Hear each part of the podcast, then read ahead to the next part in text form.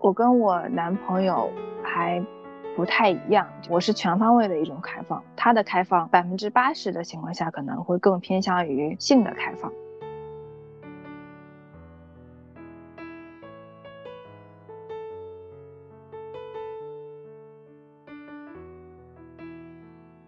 但我的开放式定义的是说，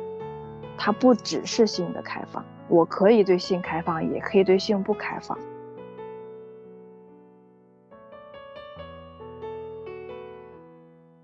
最重要的核心的规则是我们对彼此来讲依然是最重要的且不可替代的人。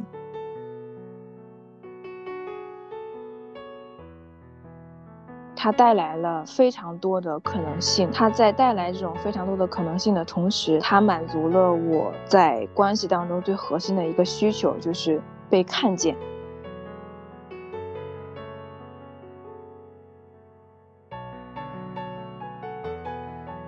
人生是旷野，不是轨道。欢迎收听女性力量成长访谈播客，她太酷了。我是主播之外，我们每期会采访一个女嘉宾。他们会分享有趣的经历，他们的上坡路和下坡路，在这里你将听到他们身处浮躁社会的自在活法，和他们在路上的更多可能性。呃，欢迎收听我们的播客。今天我们邀请的女嘉宾是汤圆，先请汤圆跟大家打个招呼。嗯，大家好，我是汤圆。嗯，然后我是一个不太像二十七岁的二十七岁的女孩子，嗯，不太像巨蟹座的巨蟹座，也不太像北方人的北方人，同时也是不太像 I 人的 I 人。嗯，然后呢，我现在在进行一段开放式关系，它持续的时间大概有半年左右。嗯，然后目前是在平稳的进行当中的一个状态。好的。我感觉信息量题其实蛮大的，然后那我们就从呃最聚焦的一个点，也是今天我们想聊的一个话题——开放式关系，然后作为一个突破口，然后我们来聊聊汤圆的开放式关系。嗯，首先请汤圆分享一下是什么原因促使你和你的男朋友决定尝试开放式的关系。嗯其实它很简单，就是我们最开始开始的原因，没有一个非常宏大的一个背景，它就是单纯的因为我们当时，呃，我们之间存在的非常多的矛盾，然后我们通过很多沟通的方式没有办法去解决，啊，然后当时我就想，那，呃，我们要不要分手呢？我们讨论了分手这个事情，我们也不想跟对方分手，呃，无论是因为爱还是因为习惯。呃，所以最终我们还是在不分手的前提下，我们要把这个问题去解决。那我们就会设想各种各样的方式，比如说，有的人会通过呃健身的方式解决，有的人可能会通过呃喝酒的方式解决，有的人通过跟朋友聊天。那其实是我是想直面这个问题啊，所以我想尝试说，我们是不是可以跟其他人去。进行沟通，我们跟其他人去相处，它是否有助于解决我们现在这样子的一个问题？所以我就提出来这样的想法。当时我们也没有想到说可能他会有什么样的一种风险啊，因为我不太是一个会把风险非常前置的人，我更倾向于遇到问题我们再去解决。所以说我就提出来这个想法，然后我们达成了一致，我们就开始了。这一点倒比较。新奇就是你们遇到了问题，然后发生的一些口角或者矛盾，没有聚焦在这个矛盾和口角当中，你们就是出现了问题，或者说我我不知道称之为裂痕合不合适，你们没有去想办法去修补或者解决这个问题，呃，反而把这个事情先放一放，然后去尝试打开彼此都去打开一段新的关系，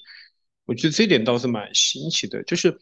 能够，我们再详细的描述一下，就是为什么会有这样的一个思维转换？就是我觉得这种思维的这种，嗯，跨度还是蛮大的，就是和常常规的这种想法其实不一样。能不能我们细致的聊一聊，就是这个变化是什么来的？嗯，其实我们不是说没有去修补这个问题或者裂痕。我们之前是有无数次的尝试，尤其是我去自我检视，说我在这个关系当中，我的问题是什么，我需要解决什么，然后对方的问题是什么，对方需要解决什么，然后我们双方的问题是什么，我们双方需要解决什么。我检视、复盘、沟通了非常多次，依然没有很好的解决，所以就会带给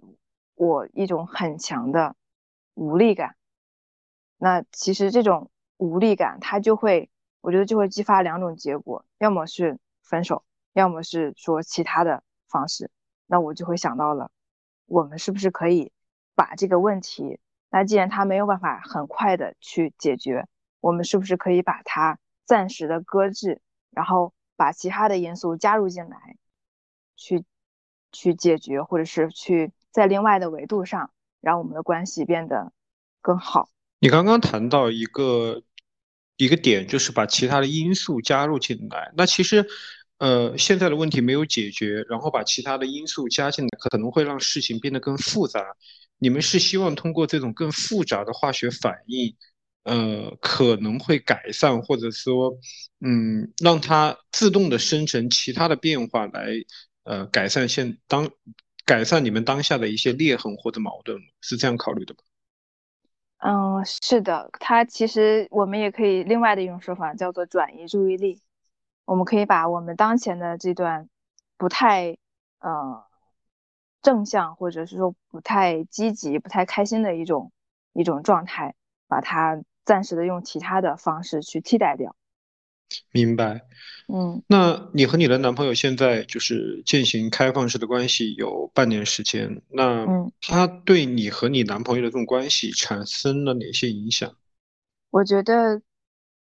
在这个我们相处的过程当中，其实他也经历了很多的一个变化。嗯，他并不是像大家所想象的，我们跟其他人有了开放式的关系。那我们之间的问题就不需要处理了，我们之间的问题还是存在的，我们依然需要处理。同时，我们跟其他人的关系当中也会有问题，也需要处理。所以，我们大概是经历了最开始，呃，我们是需要去在践行的过程当中会发现一些问题，然后慢慢的，我我们对这些问题进行讨论，然后把相关的一些规则制定出来，啊，然后同时。开放式关系当中，其他人对于我们的关系来讲，它也是一面镜子。我们在跟其他人的关系的相处的过程当中，我们会去检视说，他是否在我们关系当中也存在，我们是否也可以通过，啊，跟其他人的方式的解决的方式，应用到这个我们当前的关系当中来。啊，他经历了一个由最开始我们跟其他人去开展关系的那种新奇、刺激、开心、愉悦的。各种非常美好的一种情绪和状态，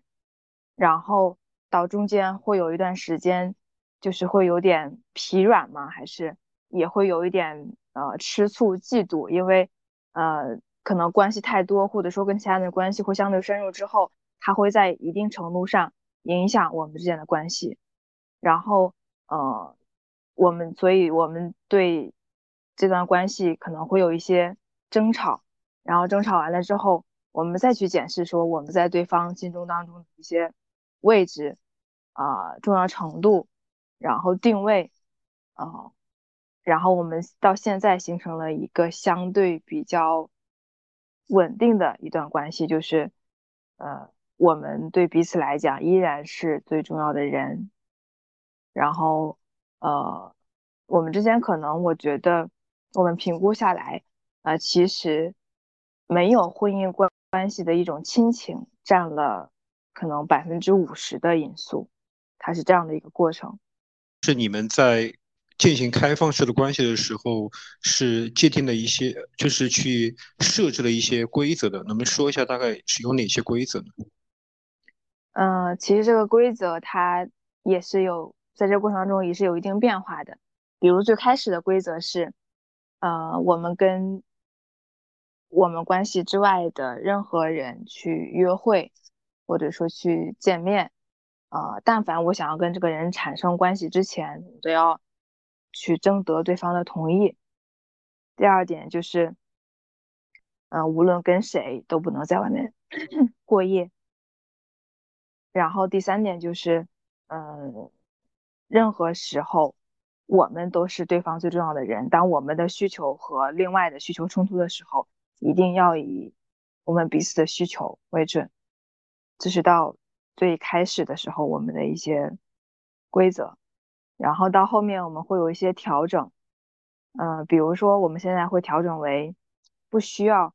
在跟其他人，比如说约会或者是见面之前跟对方去打招呼沟通。我们我们是需要非常前置的去沟通，说哦，我的生活当中现在进入到了一个这样的人，他是一个什么样的人？我们只要对这个人达成一致之后，那后后面进行的活动，我们都不太会去非常细节的去关关注。嗯，对，它有这样的一个变化。当然了，就是我们最重要的核心的规则是，呃，我们对彼此来讲依然是最重要的且不可替代的人，这个点是不能变的。当这个点变化的时候，我们就会去检视，是因为外在的关系影响了我们之间，还是因为我们之间关系的本身就是存在非常严重的问题，我们需要分开。它是。串联我们整个开放式关系的一个非常核心的点，对。你刚刚说到这个最重要的点，它更像是一个法则，但是人之间的感情的变化，包括这种情愫，呃，它是不能用法则来去确定的，就是我一定不能呃让其他的关系来取代你和你男朋友的关系。那你们怎么能够去保证呢？怎么让这个承诺可以永久吗？因为婚姻的承诺都无法永久，何况你们这种呃，你们俩约定的这种法则，如何让它能够稳定下来？这个其实你不觉得也是空中楼阁吗？嗯，它不是一种承诺。呃，你说的这个点确实是对的，就是它确实是，尤其是在有开放式关系之后。它会更容易动摇，在一定程度上，它会更容易动摇我们现在的这种关系。所以，呃，我刚刚讲的点的意思是说，呃，我们是对方彼此最重要的人，这是这个关系存在的前提。那如果当，呃，我们想象的，我们之前想象的最坏的情况呢，比如说我可能会爱上另外的人，然后我很爱很爱他，我想要爱到说我想要跟我的男朋友分开。去只跟他一个人过的时候，那这个时候我们就需要去去看看，我跟我爱这个人只是因为新鲜感，还是说，呃，我们过了新鲜感的时候，他身上有哪些点是我我的男朋友没有具备的，并且我以后长期需要跟想要跟这样的人在一起的这个点，那我是长期想要跟他生活的，那我就会去看。我现在男朋友他是什么样的态度？他是想要跟我分开，然后呃，我跟这个人过呢，还是他觉得我们要再看一看，过一段时间之后，我对这个人是否还是这样的态度呢？所以他是阶段性的还是长期性的呢？我们会去这样去评估。所以呃，我们没有去强制要求对方一定要始终是我最重要的人，我们只是把它作为前提条件。当他不满足的时候，我们就要检视我们之间的关系的合理性、必要性。所以我听来，其实它不是一个承诺，它其实更像是一个红线。就是如果过了这个红线的话，你们可能就会互相来检验，或者说来正视这段关系到底是出在什么问题上。对，是的，明白。那你刚刚谈到，其实，在开放式关系当中，其实难免会出现一些妒忌啊或者不安的情绪。那在这方面，你是怎么去处理和排解的？我跟我男朋友还不太一样，就是他其实更多的程度上，我跟他的开放不太一样。嗯，我是全方位的一种开放，他的开放在百分之八十的情况下，可能会更偏向于。性的开放，所以对我来讲，他在跟另外一个人做时候，呃，其实是会更倾向于他在自慰，所以这两个事情对我来讲没有非常本质的一种区别，所以我对于他跟其他人单纯的做爱这个事情，不太会去啊嫉妒或者是吃醋，当然会有偶尔的情况下也会发生，那那个情况下是会出现在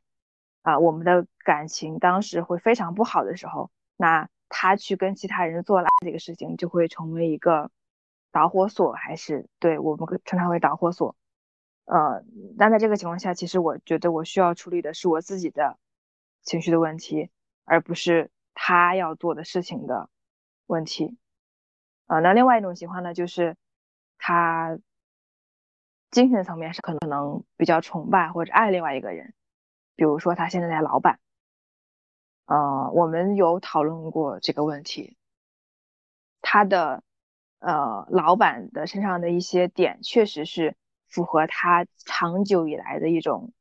择偶观也好，审美也好，呃，对。然后，呃，在最前期的时候，我确实会觉得，呃，当他谈到他的老板的身上的闪光点的时候，我确实会觉得，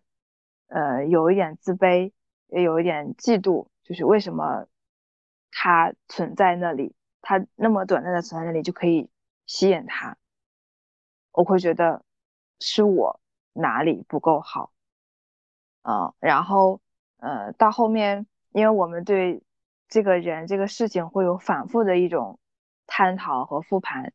到后面我会发现，在这个过程当中，他对他老板的爱也不是非常的坚定且持久的，也是会有动摇的，所以也是他老板的一部分的。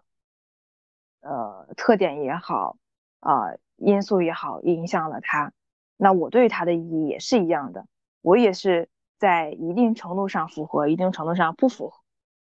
所以，当我意识到这一点的时候，我的情绪也就不会那么强。那你们现在的这种开放式关系，你觉得你回头来看一看，有没有去增进你和你男朋友的亲密度，或者说把你们？那个时候出现的一些裂痕有一些弥补。我先回答第二个问题，那呃，对于当时的裂痕有没有弥补，是没有的。就是我们之间存在的问题依然是我们之间存在的问题，他没有通过我跟其他人的关系在开展的过程当中有更好的解决，然后他只是说，嗯，让我。更在更多程度上去认识了自己，了解了自己。那第一个问题有没有增加我们之间的亲密度？其实是有的，就是比如说，呃，我在跟其他人的相处的过程当中，尤其是在最开始的时候，我会发现他某一点是不太符合的，啊，然后我不想跟他继续，那我就会发现，在这一点上，我的男朋友是符合的，所以他就会让我。在一定程度上会更爱他，还有另外一点就是在这种关系当中有一个非常重要的点就是自由。那我给我给了他自由，他也给了我自由，所以在这种自由的前提下，我们去跟其他人不断的去尝试的过程当中，我们就会去发现，哦，他跟我当时想象的是不一样的。当我去真正的体验完了之后，我会发现，哦，我背后。的这个人的支撑，他是对我有很强的一种作用的。他允许我去跟其他人有各种各样的关系，他允许我去体验，我就会更爱这个人。我也是这样的想法，他也是这样的想法。我刚刚听你说完，我感觉就是你在去尝试新的呃关系的时候，你会嗯不自觉的去比对，就是呃你的其呃另一段关系和你的男朋友的这段关系。呃，就是包括或者说我们聚焦在人的身上，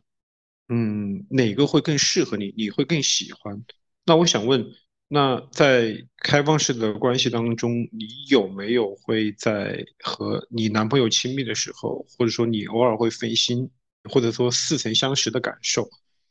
嗯，其实不太会有这样的情况。呃，我他他的这种情况的，它分两个阶段。就是你刚刚讲到的，就是我我会不自觉的去对比的这个阶段，它发生在我开展关系的前期，我确实会不断的去校验他身上的点是不是符合，呃，那他他有还是我我男朋友有？那在这个情况下，我可能会在呃跟对方相处的时候，确实会不断的浮现我男朋友的这种呃形象，但是到后期的时候，就基本上不会出现这样的情况。我跟我但凡跟这个人进入到了开放式的关系，那他一定是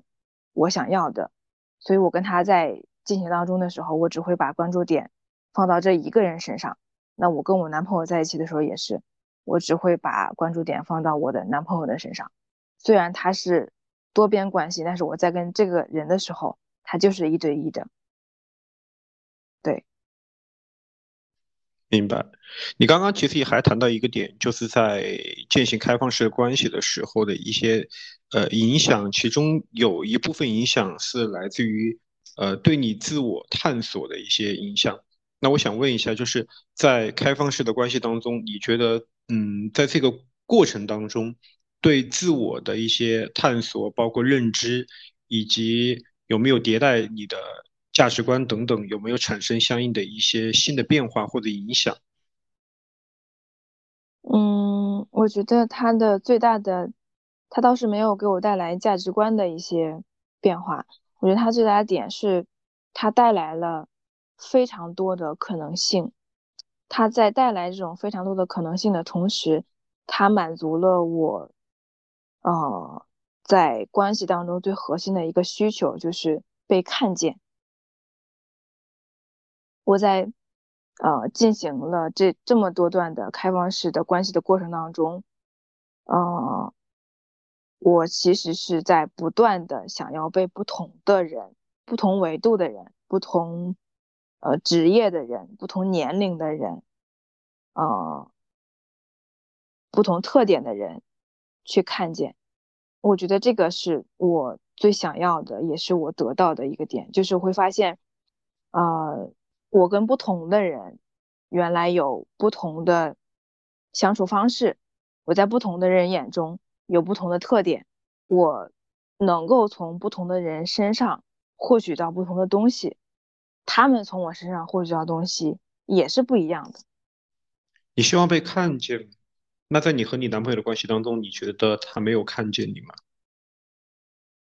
嗯，或者说看见的还不够多？不够深刻。我最开始的时候是以为他不愿意看见我，呃，我后来发现他他其实是在一定程度上他没有能力看见我，他不太知道说要怎样去看见我，他只是知道我有这个需求，但是具体的动作他是做不出来的。我跟他在。对视的时候，我从来没有觉得说我在他眼里是很好的、很美的、很棒的。包括他在呃鼓励我的时候，就是比如说他会跟我说加油，就我会觉得是一是一句非常空洞的话。但其实对他来讲，可能他真的是这样认为的，他觉得我可以，但是他没有让我感觉到。但是比如说我在跟呃，其他人相处的过程当中，我会印象深刻的是有一个男孩子，他特别认真的看着我的眼睛说，他就他说，我觉得你的眼里是有光的。那个时候我就会觉得，真的会觉得世界很美好。你口中所说的这种被看见，你想被看见的是什么呢？是你心里面真实涌现的那种美丽，还是说？呃，它不是一种就是外表上的，它是一种内心涌现出来的东西。你刚刚一直提到就是被看见的能力，那这种能力到底又是什么呢？是对你的迷恋下的那种关注，能够发现到你身上独特的美。那这个会不会和长时间的相处或者疲软，然后失去了能力有关系呢？啊，我我我可能问的有点多啊，就是，但是它其实是一套问题。嗯，它不是一种新鲜感下的一种欣赏。嗯，我之所以觉得没有被我男朋友看见，是因为我后面在复盘我们之间的一种呃关系的时候，我发现其实他我们从一开始其实就是这个样子的，只是当时就是我的阶段不太一样。我跟他在一起的时候，那个时候我是非常需要强的人，他给我一些建议的。我现在是不需要的，所以当我后来我不需要的时候，我发现我需要什么？我需要被看见，我需要被认可。我发现他给不了的，他其实并不是说，呃，从内心，呃，深处就认为我可以。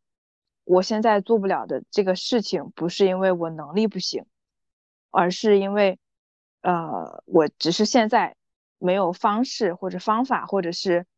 呃，现在的能力没有做好这个事情，而不是说我本身就不具备这样的素质和能力。呃，然后在这个过程当中，其实也不是所有的人，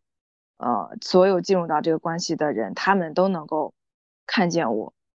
比如说，当他们，呃，当有的人提出来说，他说你身材很好的时候，我是没有觉得被看见的。他只是一种，呃，非常易于发现的、浮于表面的一种欣赏而已。我需要被看见的是，嗯，包括刚刚我所提到的这种外表的，他觉得我的呃眼睛在发光，呃，也包括他真正的了解我之后，他发现哦，我是一个这样的人，那他能够清晰的知道我的优点是什么，我的缺点是什么，他爱的是一个完整的我，他相信我能够。无论遇到任何的事情，任何的困难，我都能够通过自己的方式去找到解决的出口。这是我对被看见的一种定义。你能举一个例子，就是在你的开放式关系当中，有没有人他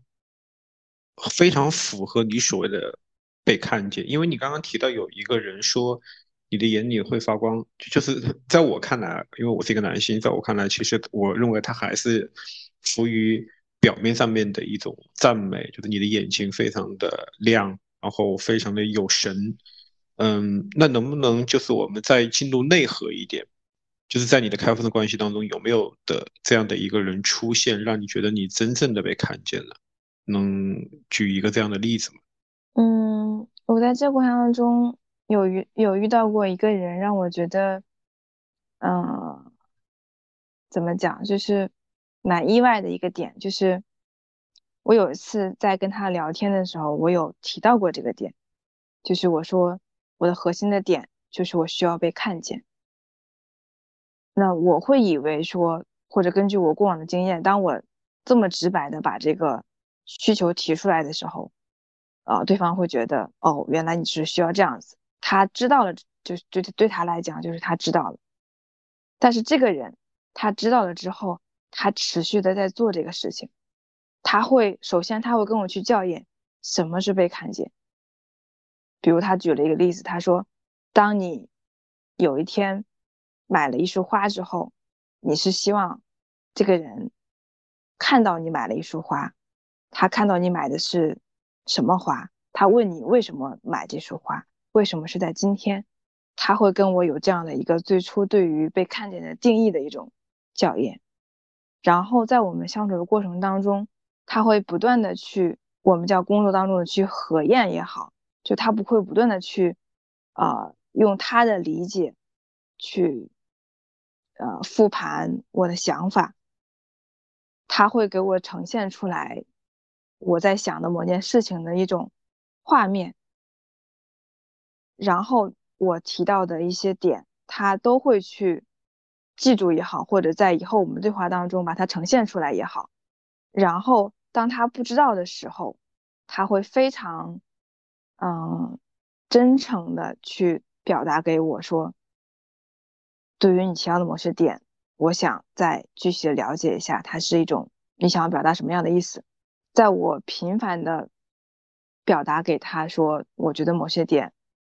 呃，不怎么好，我的感受是什么的时候，他就会停下来，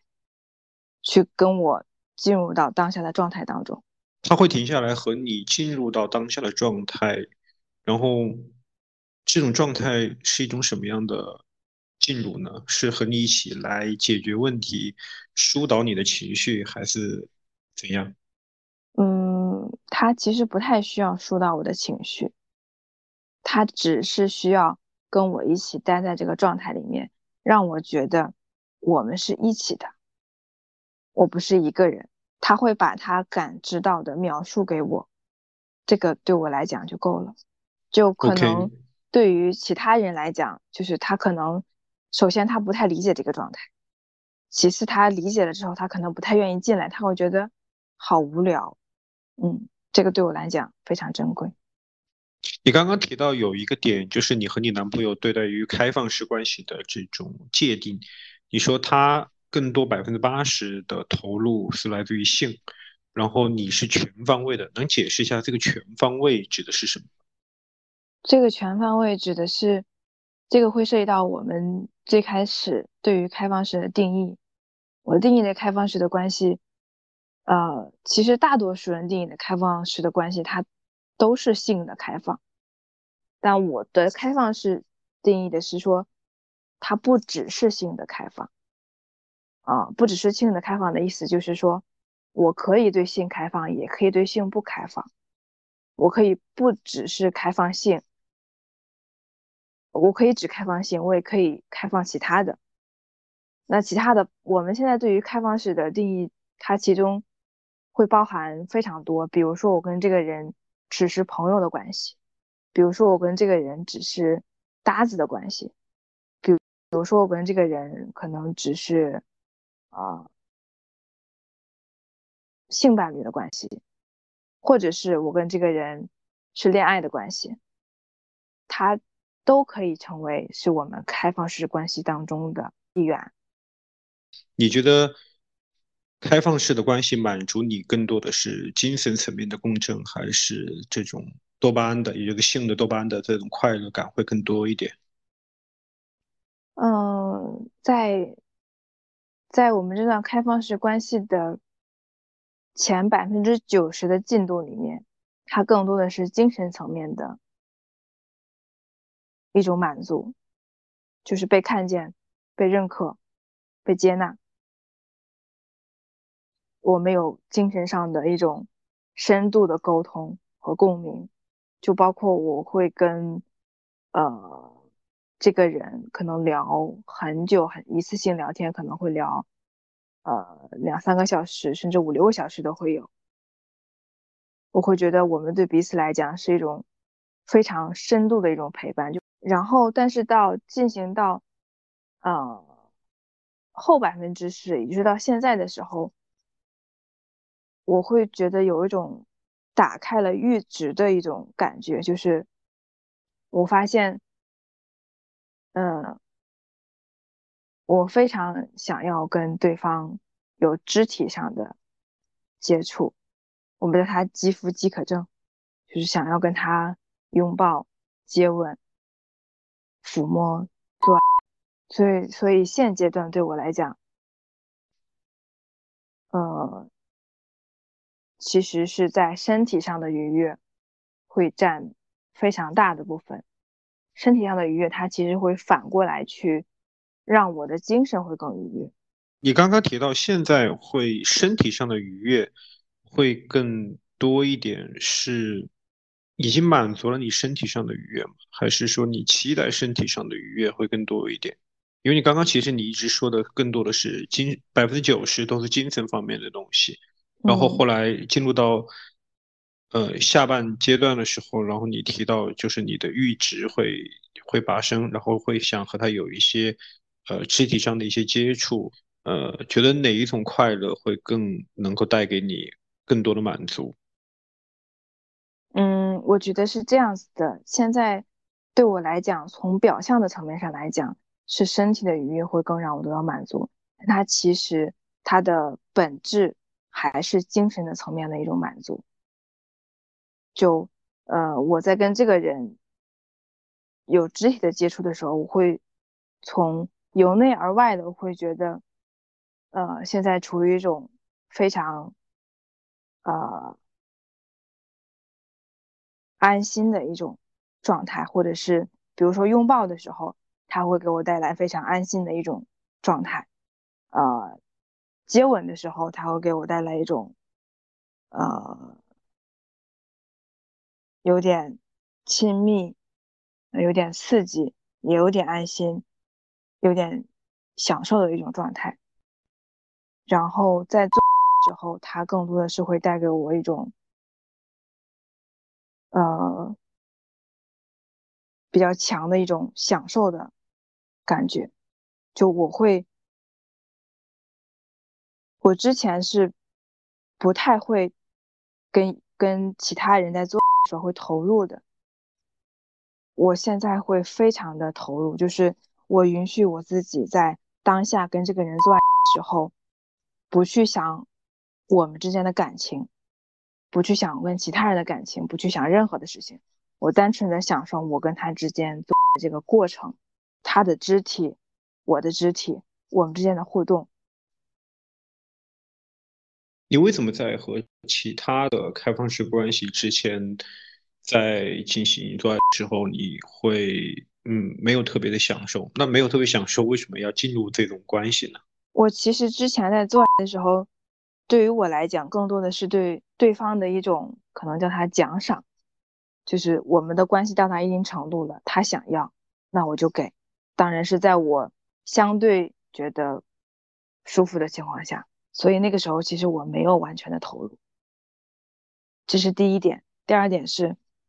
我那个时候不太允许，因为做对我来讲是一种，他在一定程度上能够控制我的身体，我不太够，我不太能够允许说有一个人，尤其是在我达到高潮的时候，他是完全控制了我的身体的。我那个时候是不太允许这样的情况发生的。所以我不会让自己进入到非常投入的一种状态。你觉得你在开放式的关系当中，你的优点是什么？第一，我觉得我的优点是真诚，就是这种这种真诚是首先是主观的，主观的意思就是说我想要真诚；其次是客观，客观就是我没有办法做到不真诚。我一直相信，就是人与人之间在相处的时候。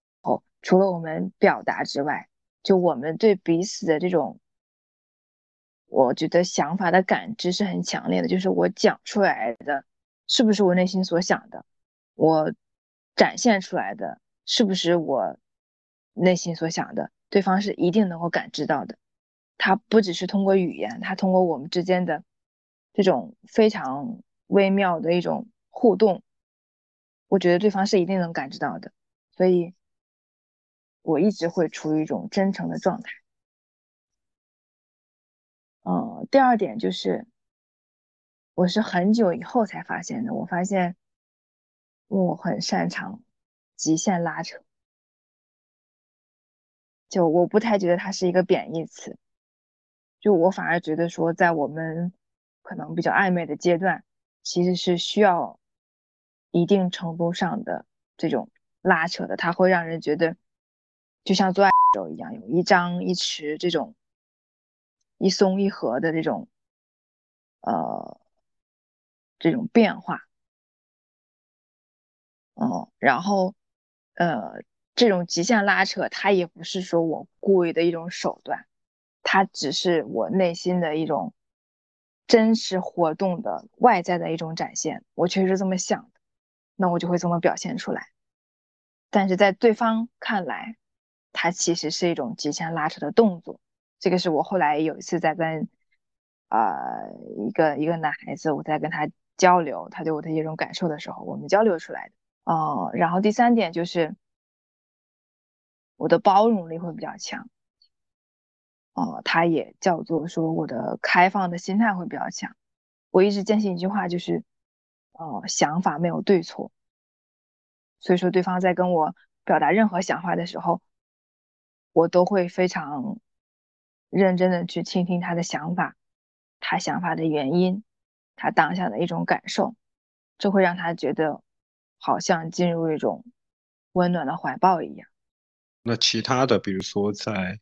呃相处的时候，这种拉扯感，还有其他的一些嗯例子吗？嗯，在我们相处的过程当中，比如说呃。对方问我今天要不要见面，我会告诉他我想见也不想见。那我觉得想见和不想见放在一起，它就是一种拉扯。所以，我可不可以理解，就是你很会控制人的情绪？嗯，是的，我有非常强的一种欲望，但它是非常隐性的。这很隐性吗？我觉得它已经非常显性了，就是你的话术已经向对方抛了一个这种钩子，然后是很容易就是让对方上头的。相反，我从男性的角度来说，我觉得他已经很非常显性了。嗯，我觉得他隐性的点是在于，就是这种隐性的意思是说不易被察觉。就我想要控制他的这种欲望是非常不易被察觉的，因为他会，他不会感知到我想要去控制他的情绪的欲望，他会感知到的是我不想要去控制他，我允许他的一切。当然，我这种欲望对我来讲也是隐性的，我不是发自内心的想要去控制它，我也想要去呃允许它，但它更背后更深层次的这种欲望其实就是控制。那你在这种开放式的关系当中，你觉得有没有生长出以前你没有的一些东西？它让我对于过程会比结果更看重。就比如之前我们。是一对一的关系的时候，我其实是，嗯，在一定程度上会去担心说我们分开之后该怎么办呢？然后我会，我可能就会在关系最开始的时候就会去假设说，或者去预想说我们离开的时候我要怎么做，所以他就会可能在一定程度上会去加快我们去分开的。节奏，然后在跟其他人的相处的过程当中，其实有很多时候，啊，我们的我跟其他人的这种关系，开放式的关系是可预见性的，会结束的。那但是，即便是我们会结束，我也选择了跟他要开始，我就会发现，嗯，首先我预想这种关系会结束的这种预想，他不会对我。当关系真正结束的时候的这种痛苦有减轻半分，我还是会依然的痛苦，依然会依然的悲伤。但是呢，呃，在这个过程当中，我会发现，我如果不去想这个结果，我更关注这个过程当中的时候，我是，我如果把它完全投入进去的话，我是会非常享受的。所以慢慢的，我就会发现，我更想要在这个过程当中收获什么。那我们现在遇到的问题，我要怎么去解决？就会更少的去关注我们什么时候分开，我会让分开自然而然的到来。当它来临的那一个时刻，我还是会悲伤，会痛苦，但我知道它不会持续太久，所以它从另外一种程度上，啊，其实也对于我除了开放式关系之外的一些，比如工作，比如生活，或者跟其他人的。或者朋友的关系也会有一定的作用，就是不是说他没有真正的，我们叫它开花结果也好，呃，这个过程就不是就不是没有意义的。就比如说我跟我男朋友现在的关系，就很多人会会讲说你们什么时候结婚？我们我们其实现在没有结婚的想法。那其实对我们来讲。结婚不是我们的开花结果，而对于我们来讲，开花结果可能是说一辈子一直在一起。但是你不到你们一辈子结束的那一刻，你怎么知道你跟他一直在一起呢？所以说，我们现在会把更多的呃精力也好，眼光也好，放在当下这个时刻。我现在跟你在一起是舒服的。我现在是想要给你开花结果的，那就好了。你觉得这个是对我过程当中的，呃，比较大的一个转变。哦，然后第二个呢，就是我觉得开放式关系对我来讲，它有点像一个呃能量流动场。就之前我可能一对一的关系当中没有问题。我们有了问题，我们只能通过我们之间的沟通解决，沟通解决不了，那就停了。可能会跟其他的朋友去倾诉也好，这样子，但是他不会解决我们根本的一些问题。然后，呃，当我有了开放式的关系之后，我发现，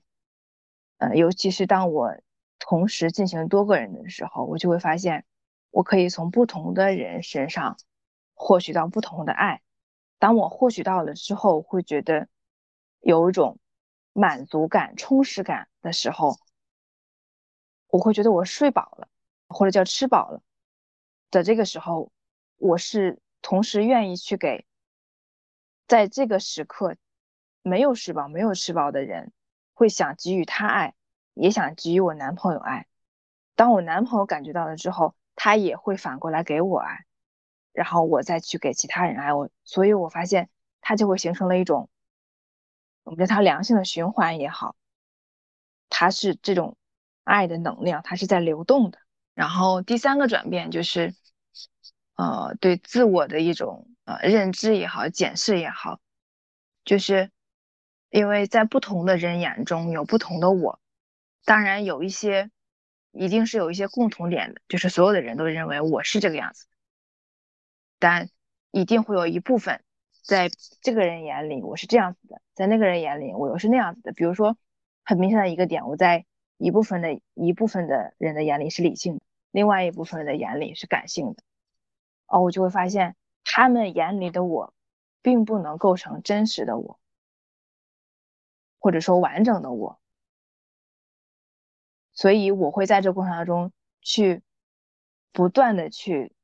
呃修正或者检视对自己的认知，我到底是一个什么样的人，他们的认知的偏差点在哪里，他所认为的这个事情，是不是说与我有直接的一种关系呢？所以在这个过程当中，他会不断的去修正我对我自己的一种认知，他们对我的方式，也在一定程度上去影响了我对我自己的一种方式。就是我在通过知道他们怎么做让我更舒服之后，我也会对自己这样做。你刚刚谈到一个，就是我可以理解的是一个爱的循环，爱的能力的一个循环。嗯就是你觉得在你进行开放式关系的时候，那么你收获了这种爱，那么你你感觉就像吃饱了一样，那同时你可以把这种爱能够反哺给你的男朋友。那我想换一个角度来分析这个问题，有没有一种可能性，就是缺乏一种持续爱一个人的能力？然后希望通过这种不断的就是尝试新的呃关系，然后来让刺激自己的阈值不断的去提高，然后去激活自己，我不管是内心的这种爱欲或者这种爽感，那和你的就是如果从这个维度来说的话，其实。呃，它是另外一条路径，其而且是一是和你刚刚说的是一种背道而驰，因为你刚刚说的那种就是你接受到了爱的信号，然后你同时你把这种爱的这种东西，然后进行一个转换，然后去反哺到更多需要爱的人。那我刚刚所说的这一点的话，其实就是恰恰是来呃另外一种假设，就是。没有爱的能力，或者说缺乏爱的能力，需要不断的去刺激的自己的阈值。你你你是怎么看这个问题的？嗯，我我刚刚嗯要对你刚刚讲的第一个点要补充一下，就是啊，在我从开放式关系当中的其他人嗯获得爱的之后。把它反哺给我的男朋友，不只是我的男朋友，啊，也会反哺给开放式关系当中的其他人。嗯，然后另外一点，你刚刚讲到持续的爱的一种能力，这里我想打断一下，不好意思，就是，但是它得有一个先后的一个顺序，就是嗯。你首先就是按照我的那个逻辑来说，首先是你希望获得他人的爱，然后让自己充盈，然后你把这些爱给到其他人。嗯。但是如果是独占关系的话，嗯那就是一对一的付出。嗯那可能也许一开始就你没有获得那么充盈的爱，你需要去有一个箭头，然后向对方付出爱。那这其实是完全不同的方法。那如果是不占关系的话，那你有没有怀疑过或者质疑过自己，在这个方面其实你是缺乏一种爱的能力？我觉得即使是在独占关系当中，它也是一种相互的。当我的男朋友持续的给不到我的时候，我也是没有办法给到他的。对，这点我是认同的。那如嗯果这种假设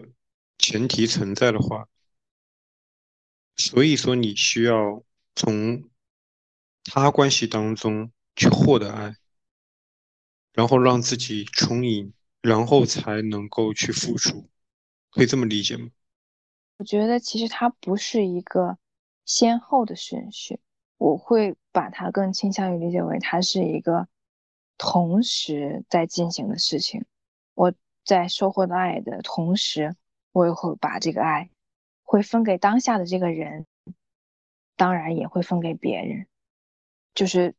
其实，而且在我跟这个人相处的过程当中，我并不是啊、对方单纯的向在我输出爱。如果是这样子的话，他一定是不愿意跟我继续相处下去的，他一定也是收获了我的爱的。所以我觉得他是一个同时在进行的动作。我觉得开放式的关系的这种爱，它跟独占关系的，我现在独占关系的爱最大的不同的点在于，因为它是，因为它是多个人带来的，所以它一定是多维度的。那它一定是在比我男朋友的单独的维度上给我的爱戳中我的点要更多一些。其实我首先不太会对人数有限制，就是，呃，当然也不是越多越好，嗯，就是我会根据我当下的状态和经历来去评估。比如说我，嗯，最开始的时候，我是有非常多的精力去处理很多的关系的，然后那个时候我也是极度需要很多的新鲜感和爱的，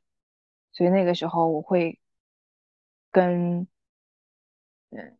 不同职业的人、不同年龄的人。呃，不同兴趣爱好的人，就可能一天跟好几个人去约会做不同的事情。呃，比如说，我会跟嗯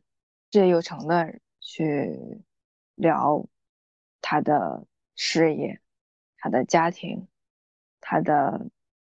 生活。呃，我会去跟有腹肌的男人，跟他们一起去运动、去健身。然后会跟喜欢读书的人一起去读书，然后会跟律师会去讨论一些他的处理的案子，这是我最开始的一个阶段。然后到中期的一个阶段的时候，其实我会更倾向于跟一个人，一个人就是指的除了我男朋友关系之外的一个人。呃，我其实是想要跟他。去建立一段相对长期的一种关系，但那个时候我就会发现，跟他这一个人其实跟跟我男朋友没有太大的区别，是是因为他也没有那么多时间会分给到我，呃，然后可能他也不是，就是可能，嗯，他会承受的爱太多了，还是怎么样？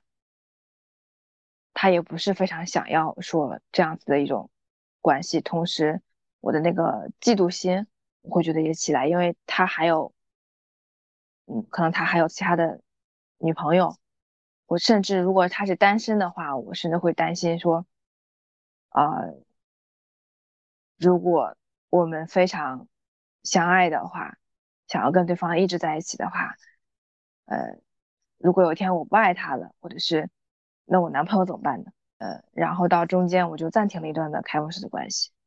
然后到现在又重新进入到了多段的开放式关系当中。嗯，比如有有有不同城市的，有不同职业的，呃，有从精神上更满足的，有从身体上更满足的。但是在这个时，在这个过程当中，我会想起一个很多人会问我一个问题，就是时间管理。其实这个过程当中不需要任何的时间管理，就因为我们在跟一个人，他他其实对我来讲，虽然是多边关系，但其实跟这个人也是一对一的关系。就我们在谈一对一的关系的时候，我们也不需要规划说，啊，我们在几点到几点去见面，我们在几点到几点去去那个聊天，去吃饭。我们也是说，我想要跟对方去见面。去聊天，去吃饭，我才会去有这样的一种行为。所以，我跟所有的人也都是，我当我想去的时候，我们才会发生这种行为；当对方想的时候，我们才会发生双方互动的这种行为。所以，它不太涉及到时间管理。那那可能会有另外一个问题，就是如果你们时间冲突了呢？我们会去跟对方共同评估。我们是要取舍哪一方？比如说，呃，我可能跟这个人今天单纯的就是我们想要分享最近啊彼此生活当中的一些啊一些事情或者心情，我们一起见面吃个饭聊聊天散散步。那我跟另外一个人可能最近有一些呃摩擦或者问题需要去处理，我们也选择在这个时间见面的时候。我可能就会更倾向倾向于选择后者，因为后者它的就是紧急性，我觉得会更高一些。因为呃，我的开放式的关系当中，所有人都是知道所有人的存在的。如果把对方发给你的爱，如果看成是一个能量的话，你希望这个能量是源源不断的。那么当。你为什么要多段？因为多段的话可以有更多的能量进来。那么如果当呃一段能量它没有跟上的话，那可能其他能量能补上来。所以能不能从另一个角度来验证，其实你就是希望完全被爱给包裹着，这样你才会有这种满足感。能这样理解吗？哦，你提到这个点，嗯，好。当你提到，嗯。完全被爱包裹着的时候，我身体也会有这样的感觉。我确实是希望，或者是是非常渴望完全被爱包裹，全方位、三百六十度无死角的一种包裹。因为你刚刚其实提到，就是你有那个肌肤的饥渴症嘛，嗯，这种这种人他其实就是希望和。另另外一个人的肌肤能够有非常亲密的这种贴合，那呃这是表象的。那从内核的层面来说，就是我们刚刚回到这种呃爱的能量。其实有没有一种可能，就是你并不是要多段的这种关系，你要的是持之以恒，就是一直源源不断的这种爱的能量把你包裹着，就像把你的皮肌肤给包裹着。你才有满足感。你有没有想过，其实是这样的一种情况？不在意，不是说不在乎这个关系的数量，而在乎这个能量，爱的能量，它一直包裹着你。更直接一点，就是希望你希望一直时时刻刻被看见。但是可能一个人很难有这样的精力和能力，所以你希望有多段的关系。这样的话，它的这个覆盖密度就会更大。嗯，当你刚刚提到一直时时刻刻被爱包裹着的时候，嗯，我是能够深切的感知到，好像这种爱，它从我的头脑开始，经由脖子、胸、肚子，一直到腿、脚，我会觉得它就是在流动。我之前确实是有想过这个问题，啊。我确实是需要一直时时刻刻的被看见、被爱，但是也确实不会有这样的情况，就是从客观层面上来讲，不存在这样的一种情况。首先，没有没有一个人会有这么多的爱的精力、能力给到我。当他真的有这样一个人，他能够把所有的精力和爱给到我的时候，我也是不太能接受的。我会觉得有一种窒息感，所以我就需要不同的人围成这个圈。因为当一个人没了的时候，这个圈就可以有呼吸；然后当我需要这个圈是完整的时候，就可以有新的人加入进来，把这个圈拼凑完整。但是如果一个人组成这个圈，并且当我想要打开去呼吸的时候，他没有他没有通道，啊，其实，在爱里面，对我来讲最核心的其实不是爱，是爱里面的自由。你希望的爱的场域，它有一个开关，它是在你手上的，你打开，爱就会进来；你关上，你需要呼吸，就只有你自己。所以你希望彻彻底底的控制整个爱的这个游戏是吗？是的。当你这么讲的时候，我才意识到这个事情。就所以，我们之前有谈到说，这种控制的欲望是非常非常非常的隐性的。那当这些显露出来以后，你会觉得你自私吗？我不这样觉得。我觉得。欲望和行为是两码事，我确实有这样的欲望，但是行为不是这么体现的。我觉得我刚刚我们刚刚形容的这种场景，其实非常像一个小孩子想要控制全世界、影响全世界的这种想法是一样的。客观条件就会决定了这种事情是不会发生的，就是我在跟其他人。呃，当其他人如果体验到这种被控制的时候，他一定一定一定会想要去逃离的。这种控制，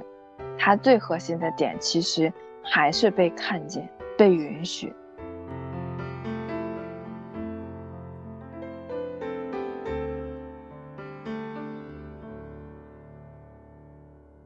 结果还是无所谓。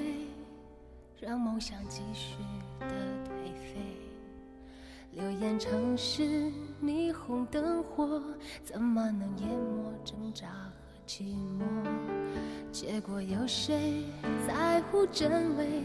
爱那么彻底还心碎，每个美梦飘忽难懂，每个承诺如此的朦胧。我爱你，在这迷乱的城市里，只是明天该如何继续？悲伤的歌我入心扉，哪有勇气再和你依偎？我爱你，在这迷乱的城市里，只是明天该如何跟随？道别的夜，请别流泪，这一切难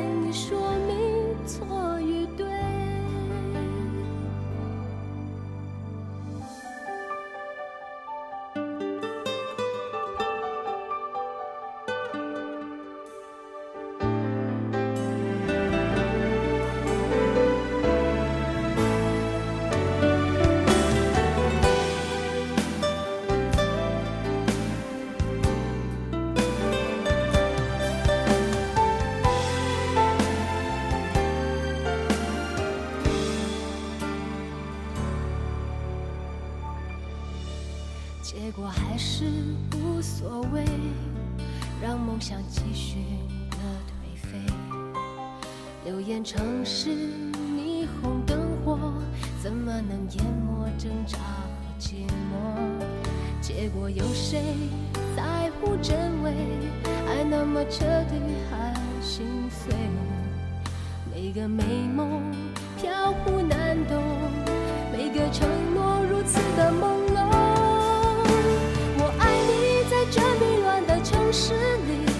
是明天该如何继续？悲伤的歌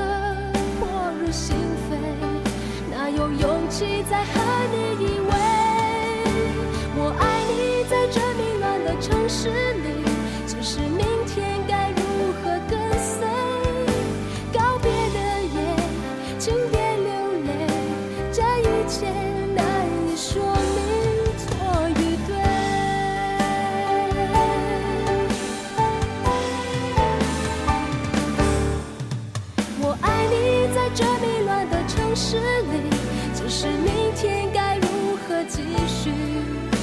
悲伤的歌我入心扉，哪有勇气再和你依偎？我爱你，在这迷乱的城市里，只是明天该如何跟随？告别的夜，请别